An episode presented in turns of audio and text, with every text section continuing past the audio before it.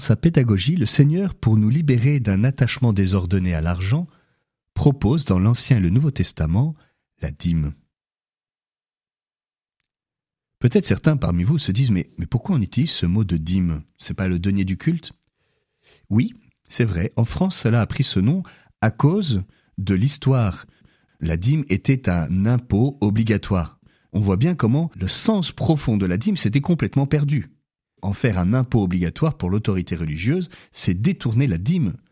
Et les, Français, en se libérant de la dîme, finalement, en rejetant cette manière de la vivre, aident aussi à reconnaître que ce n'est pas juste. Nous avons à entrer intérieurement dans la dîme comme une pédagogie spirituelle pour consacrer tout ce que nous avons au Seigneur. Et la dernière fois, j'ai parlé de la dimension religieuse. Aujourd'hui, la dimension ecclésiale, missionnaire et caritative de la dîme. La dimension ecclésiale. La dîme n'est pas la, cotisation à l'association diocésaine. C'est vraiment l'expression de la conscience d'être membre de l'Église. C'est cette appartenance. La conscience de participer à sa vie matérielle de manière co-responsable.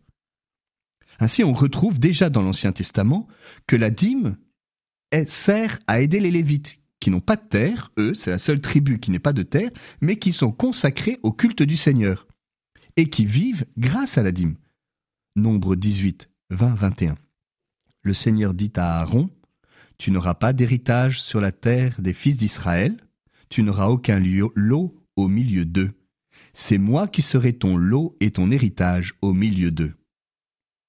Seigneur poursuit, Voici qu'au fils de Lévi je donne en héritage toute la dîme perçue en Israël en échange du service qu'ils rendront au service de la tente de la rencontre. Dans le Nouveau Testament, nous voyons dans la première communauté chrétienne que les croyants vivaient ensemble, qu'ils avaient tout en commun, pour reprendre l'expression des actes des apôtres. Ils vendaient leurs biens et leurs possessions et ils en partageaient le produit entre tous en fonction des besoins de chacun c'est cette dimension euh, d'appartenance et de co-responsabilité de l'Église, qui est d'ailleurs présente dans le Code de droit canon, numéro 222.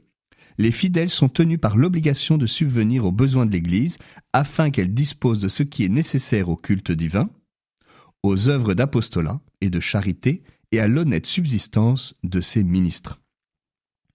Alors justement, en s'appuyant sur ce que nous dit l'Église, à travers sa sagesse et son droit, la dîme a aussi une dimension missionnaire. C'est-à-dire que les fidèles soutiennent les œuvres d'apostolat. Il est vital de participer au dynamisme de l'Église, de donner à l'Église les moyens dont elle a besoin pour remplir sa mission. Et de fait, nous savons que beaucoup de paroisses n'ont pas les moyens de subvenir à leur mission et qu'il y a besoin de vivre cette solidarité, cette communion avec tous. Enfin, Dernière dimension de la dîme, selon la Bible, c'est la dimension caritative, de prendre soin des plus pauvres, c'est la charité. Déjà présente dans l'Ancien Testament, Deutéronome 14, 28, 29. Au bout de trois ans, tu prélèveras toutes les dîmes de tes récoltes de cette année-là, et tu les déposeras aux portes de la ville. Alors viendront le Lévite, puisqu'il n'a ni part ni héritage avec toi. L'immigré, l'orphelin et la veuve qui résident dans ta ville, ils mangeront et ils seront rassasiés. Ainsi le Seigneur ton Dieu bénira toute œuvre de tes mains. Lorsque nous, nous voyons Jésus qui parle de la dîme dans l'Ancien Testament, nous voyons que ce qui l'intéresse, ce n'est pas combien nous donnons. L'Ancien Testament parle de 10%, d'où le nom de dîme. Mais ce qui intéresse le Seigneur Jésus, c'est la manière dont on donne. La preuve, c'est qu'il donne en exemple quelqu'un qui donne très peu, et qui en fait a donné plus que tout le monde, cette pauvre veuve. En Marc 12.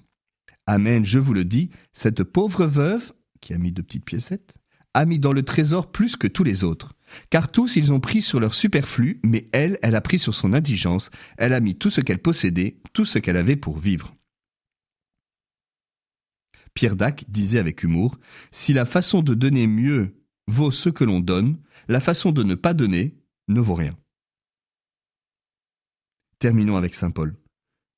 2 Corinthiens 9, 7. Que chacun donne comme il a décidé dans son cœur, sans regret et sans contrainte, car Dieu aime celui qui donne joyeusement. Eh bien, donnons joyeusement. de tout cœur et sans regret.